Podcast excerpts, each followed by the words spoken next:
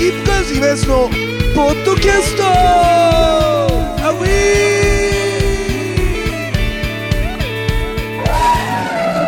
さあというわけでございましてスキップカーズ今そのポッドキャストでございますけどもね、えー今週もですね大阪シアターセブンからですね、えー福住さんゲストに迎えて3週目でございます、えー福住さん今週もよろしくお願いします。よろしくお願いいたします。ねえおそらくもうタイのねお友達とも会ってるはずですよね。この時は本当に。ちょっとタイムラグがありますけど、はい。うん、その人の名前なんていうのタイの友達の人？あのタイ人ってなんかあだ名で呼び合う文化なんですね。エビちゃんだったらエビとかそういうこと？まあちょっとそれそんな感じですね。ももっと違うでそのタイ人の人はプリントさん。プリント？プリントさん。プリン？プリント。プリント？はい。プリント、はい。プリントってどういう意いやわかんないですね。わかんないよ。わかんないですね。ああ。プリントさん、味なんかしね。らの意味あんだよね多分だと思います。あうのん私はあのタイタイのあだ名で自分でマリって言ってるんですけど、マリ？はい。マリはあのジャスミン花のジャスミンのことなんで。へっていう感じでなんかあだ名が。大きく出たね。あ大きく出ました。出たね。失礼いやいやいや。違う違う。やっぱりそれをね花の名前って大き花の名前。く大きいなと思ってつけていただいた。あつけてもらったのはいあでもそれだったらいいじゃんね福住さんが自分で言ったんじゃないから。そうです。自分で言ったんじゃないです。うん、それ罪はだいぶ3割ぐらい。そうそうい。う3割ぐらいに減る。なるほどね。あそうやって見た目のイメージとかであだ名をつけてくれるんだ。そうです。タイの人たちがへええ今年にどれぐらい行ってんの？タイは。今でもコロナでなかなか行けなかったあそうだよね。ので、でもその前は年2回ぐらいは行ってました。へえあれどんぐらいなの？お金とかもすごい一番安い感じで行くの？うんめっちゃ安い感じで行きます。あの行きとか。はい。あの飛行機は？飛行機はもう LCC で安くで行きます。で行ってどんぐらい滞在するんですか？まあでもい5日とか4日へえ5日ぐらい滞在それは仕事もう有給取ってるはいもう休んでますね。それで旦那も？はい旦那さんと一緒に行きます。い。や旦那さんもタイ好きなんだね。まああの私が行こうって言うからっていう感じだとそ思います。こはね、はい。うん、そんななしごれんなしごれんって言われてもみたいな、うん、なんとなく言っちゃったけど。そっか。ああでもいいね。でも本当にあの福住さんもこうやって交えて3週目迎えてるわけですけどやっぱりちょっと今年はちょっとやっぱエビちゃんも珍しくちょっとやる気を出してるんであのポッドキャストが止まるのは大体エビちゃんのせいなんで。だから、うん、で LINE の返事もエビちゃんが全然なかったりとかするっていうことがあるんで今年はエビちゃんねあのここで褒めておきたい。あのこのポッドキャストファンの皆さんに。今年のエビちゃんは一味違う。いやいやいやいや。わかんないよ。わかんないよな。わかんない。まだ初めだし。いやでも毎週本当に楽しみに聞いてます。あありがとうございます。本当福住さん本当にポッドキャストあのリアクションしてくれて。数少ないリアクションしてくれる本当にねポッドキャストはね聞いてるやついるくせにすげえリアクション薄いのよ。あのあと大阪の藤原っていうこの間あの一人スキップカウズで弾き語りした時にあのちょっとあのでかい男がいたんですけどそいつもあのポッドキャストだけは毎週聞いてる、でポッドキャストの話から仲良くなってライブもなんかしょっちゅう来るようになって、それで、えー、といつも飲み会にもいるよくわからない関係性なんですけど。でもその藤原も多分これ聞いてると思うんですけど。でこの間その一人スキップカーズ行った時に福住さんとの改めて縁を感じたんだけどあの浜松でもうこのポッドキャストで何回も言ってると思うんですけど浜松の全国大会のコンテストで、あのーいろんな縁がつながったわけじゃない。バンドの。でその時にあの沖縄から来た沖縄代表のシンガーが来たんですよ。もうひげぼうぼうのもうすごいな。もうちょっとパッと見怖い。で髪の毛も結んでてみたいな。それからバイオリンの女の人とその弾き語りで歌う。っていう不思議な組み合わせ。不。思議な組み合わせ。でそのやちむんっていうんですよそれが。でそのやちむんは俺たちもどうかと思うんだけどやちむんもどうかなと思うんだけどそのコンテスト不思議なのはテーマが決まってるんですよ。だから例えば、えーありがとう」そのお母さんと。か、例えばそういうふうに決まってるから他のバンドはみんなそこに合わせてるわけ「ありがとう」っていう歌を作ってるんだけどうちは裏切りの歌で受かっちゃった。あの言い訳つけて。裏切ってる中にみたいな。裏切りの中には必ず「ありがとう」があってそこから派生してとかもうめちゃめちゃ言い訳つけて、あの応募して受かっちゃった。で決勝行っちゃいました。だけどテーマはあくまで「ありがとう」なわけです。ね。でやちむんでみんな「ありがとう」の歌ちゃんと歌ってるでブラワーエンジンっていう今でも仲いい友達のバンドあってタイトルは「マザー」ですから。あでサビで「偉大なるマザー」って言ってますから。ってことはお母さんにありがとうってことは伝わるじゃん、ね。だけどでうち裏切りの歌だしなやべえかなって思ってたと。そしたらそのやちむんをこう見たのリハーサルを。その沖縄代表のね。そしたらやちむんはあのガーってギターかき直して「ふうふう」もうギターを叩いてるこれはね「ふう。ふう。不発弾っていう歌を歌ってまして、ええ。これありがとうじゃねえな確かにね一発ではわからないなっていう。ですごい好きになったの。いいやつだなと思って。あ同じ感覚なんだなって思ったの。そんなやちむんもうそっからずっと会ってないですよ。うん30年以上会ってないですよ。もう22とかだから。だから30年ですよ。30年会ってないっていう時の男がいるんですけどただスタジオでやっぱインパクトあったからその不発弾が。だからふふ不発弾って真似するとうちのメンバー笑うみたいな。やちむねみたいな。っていうそう。あのいわゆる好き買うギャグみたいになってる。ちょっと一個。好き買うメモリーギャグみたいな。思い出みたいな感じになっててそのやちむんとなぜか福住さんがつながったの。で大阪で一人スキップカードのライブやった時に終わってからその福住さんと話してて「今田さん」っつって「あのなんだっけあいつ名前」那須那須そう茂樹さん那須っていうの、で「那須さん知ってます?」っつって「申し訳ないけど那須さんっていう知り合いはいないんだよな」って言っててそれで「やちむん」って言われて「ああ!」ってなってそれで30年ぶりにね電話だけどちょっと喋れてあの福住さん一回出たんだけど電話つながらないっつって一回出たのにあのバターンってライブハウスの壁が開いて福住さん「今田さんつながった!」ありがとうありがとう!」っつってすぐ変わってちょっと喋ったんだけど。あれそもそもやちむんはどういうつながりなの？やちむんさんはあやちむんのことちゃんと言ってあげた方がいいね屋敷、なんていうの？名前って。ええっ、と那須茂樹？あ那須茂樹か。那須茂樹。那須茂樹、はい。今那須茂樹でやってるの？やちむんじゃないの？えっ、とやちむん茂樹那須でやってますね今やちむん刺激な。はい。でやちむんっていうのは何なん なんかあの沖縄の言葉で焼き物あのことみたいですね。そうなんだ。はい。はい焼き物っていうあのユニット名にしてたの、はい。すげえな。さ才能あんだやっぱであの那須さんとの出会いはこの、えっと2023年の11月に、はい。あのシアターセブンで上映をさせてもらった「うん。えー一生売れない心の準備はできてるか」っていううん、俺も映画。が、それポスター見たことある、はい、ありまして、うん。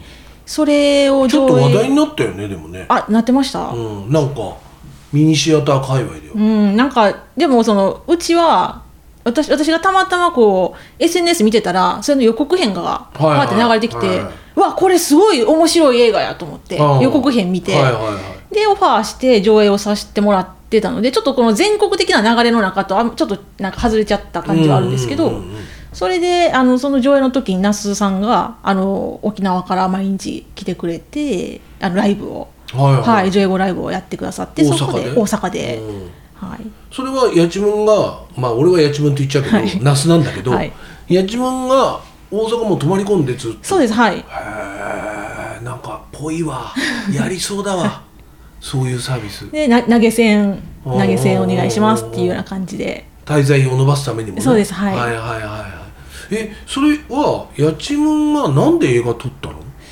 えーとねまああれ監督は別にいらっしゃるので、はい。なんかえっ、と結成何十周年？25周年かな、うんのライブ映像を収録してプラスインタビュー映像っていう感じです、ね。えーじゃあやちむんのドキュメントなんだ。そうです。完全に、はい。はい、だから私ちょっとうろ覚えやけどその浜松のこともなんか冒頭に触れてたような気もしましたけどね、本当、はい、でまあインタビューはいはいはいじゃあちょっとやちむんドキュメントっはい。てことなんだね、はい、であとはその25結成25年かな。でやった、えっと、首里劇場っていう沖縄のうんうん。取り壊されたもう古い映画館があるんですけど、うんうんうんそこでやったライブ映像を収録してます。へえじゃああれだあのー昔のなんだっけえっ、とデモテープじゃなくてビデオテープだったっけ？あのー割と、えー今ちゃんと売れている監督が撮った「変態だ」で主演をしたなんで名前出てこないんだよ。いつも古書ビビビでかかっているあのシンそシンガーソングライター。前野健太。ああはいはいはいはい。前野健太のビデオテープだったかな。その前野健太の映画がありましたね。そうあの日本エアコーあライブテープ。そうだライブテープだ。そう松江監督だ。あ松井監督。そうそうそう。アンニョンユミカね。そうだはいはい。そうそうそうそう。その松江監督とか撮ってあの感じなのかな？どういう感じなんだろう？そのなんかまたちょっとそのニュアンスが違うのかもしれないけど。そうですね。でもその一生売れないっていうかもうそのタイトルではい。もう勝ったみたいなとこあるもんね、そうですね、うん、一生売れない心の準備はできてるかって。なんかそれと要するにもうバンドをやめようと思うっていうダイナマイトの先輩の映画あるでしょ？はいはい。あれがなんか横並びでなんかこう来てたような気がするんだよねなんかでなんかで見たような気がするんだけど、うん、でもそれも八千文がそれ福住さんの劇場に出て大阪で歌ってしかも、えっと大阪にまたこの間いたんでしょ？あ自分のライブ俺のライブの前の日から。そうです。だからで別にそこからじゃあお疲れ様でしたって11月に、まあ、そのまま終わって、うんうん。急に1月の半ばにい今は重曹で飲んでるけど来るみたいな感じの、なんか声かけないのも不義理だからみたいな感じの、メッセージが来て「ああ行きます行きます」って言って、はいうんうん。でなんやかんや喋ってでもうまあじゃあお疲れ様ですって帰ろうと思って店の外出た時になんか私が何のきっかけか忘れたんですけど、うん。ふと明日ちょっと私好きなミュージシャンのライブ行くんですよみたいな話をした時に「え誰誰?」って言われて「いやでもそんな知らないですよ」とかみたいな感じで言ってたら「いやなんか言ってよ言ってよ」って言われたんで「いやスキップカウズ」って言ったら「え知ってるよ」って言われて。それも偶然だよね。めちゃめちゃ偶然です。うん。八千文だってよく覚えてたなという感じだもんね。まあ、すぐ分かってたみたいですよ。赤い赤いあれとか歌ってた人でしょ。あ赤いあれって赤い手な、うん。赤いあれって赤言われるいあれあれって言って。なんかすげえスケベな感じでなる。ほどね。そっか。こっちも不発弾覚えてるぐらいだからね、はい。ああなるほどね。タイトル不発なんですか？ん？タイトルが不発多分不発弾です、うん。本当に？だからたまにそういう奇跡みたいなことが起きてその時に北海道のやつらもいたの。マッスルスイングっていうバンドがあったんだけどそのマッスルスイングもちょっとかっこよかったの。落ちたバンドの方が俺は好きだったの。そのマッスルスイング。北海道代表マッスルスイング。で北海道にもう超悪天候の中俺と遠藤君で2人で行った時にマッスルスイングも再開するっていう偶然があって。であのーマッスルスイングの裏話とかも後で聞いたらマッスルスイングっていう名前じゃなくて本当はマリファナスイングだったの。危ない。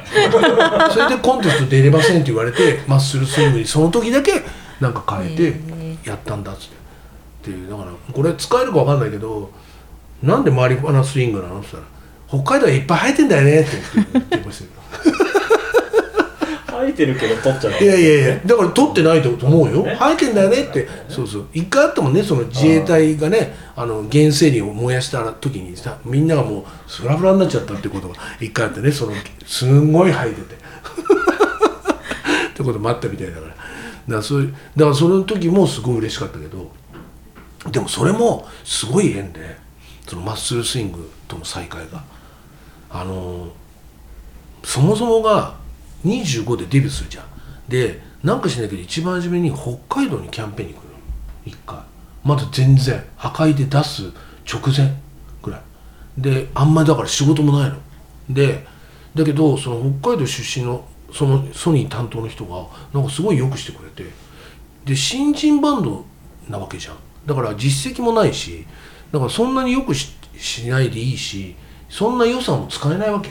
普通に考えたら、なのに何を気に入ってくれたのか分かんないんだけど飲み行きましょうっつって飲み行くじゃん。で普通に飲みってそれで終了でホテル戻ってとかって普通なのになんかしないけど郷ひろみが使っている高級クラブが実はあるっていうわけねその担当の人が「へえ」っつって「そうなんですね」って「いいですねじゃあうちらも売れたらそういうとこ行けるかもしれないですね」って言ってたわけ。これ今だから言える話だけど。したらその人が「いや」っつってあのなんか今日仲良くなったし行こうっつって。でも今考えるとその人がただ行きたかっただけじゃないかな。ソニーの金で、うん、それでなんか連れてかれてたの。そしたら思ってるそういう高級クラブみたいなとこって面白くないし、でまあ飲んでそしたらう割と年齢がいってるクラブなのよ。うん。なんていうの3だから25の時だから3510個ぐらい上の綺麗な人ってさちょっと分かんないじゃん。なんか大人だしっていう感じなの。そしたら20代で年が近そうな子が2人だけいたの。でなんかしないけどその2人とちょっと仲良くなった。でそしたらえっ、とその後にじゃあちょっとこの後飲み行くみたいな。そしたらアフターみたいな感じ？言ってみれば。で連絡先交換してで本当に電話をかけたんだ。俺と遠藤君で。でなんか知んないけど俺と遠藤君の部屋もツインで。ひどいの。一人ずつだよ。一人ずつツイン。で広くて。ですごいね。なんか待遇いいね。っつって。あの人変わってんねみたいな感じで言ってて。でその女の子2人が来るってなって。当時ね。でその女の子2人が来たの。で別にエロいこととか全然ないよ。エロいこととかあればいいんだけどないの。全然。ベロベロ酔っ払いすぎて。それで片っぽの女の子と遠藤君はなんかしないけどまた SNS かなんかでつながってなんか連絡ん。Facebook かななんかでつながってそっから間ずっと来んだよ。うん。それこそ10年とか15年とか。それでなんかつながって北海道に行きますってなった時にその女の子がたまたま来たの。ライブに。うん。したらその女の子と喋ってたらマッスルスイングの友達だった。それでマッスルスイングが来る。なるほど。でこの縁にあまりに感動してベロベロ酔っ払ってなんかしないけど俺全然覚えてないけど俺号泣してたらしくて。マッスルスイングが俺を抱きしめてたらしいんだけど全然覚えてない。その女の子とマッスルスイングと俺で肩を組み合ってこう俺が号泣してるっていうことがあったらしいんだけど全く覚えてなくてだからだからなんかやちむもそうなんだけど不思議なのよ。その浜松のジャパンオープンってコンテストで会った人間たちに特別なシンパシーを感じてしまうっていうのはなんかなんかあるのかなっていうねのがあるんですけど。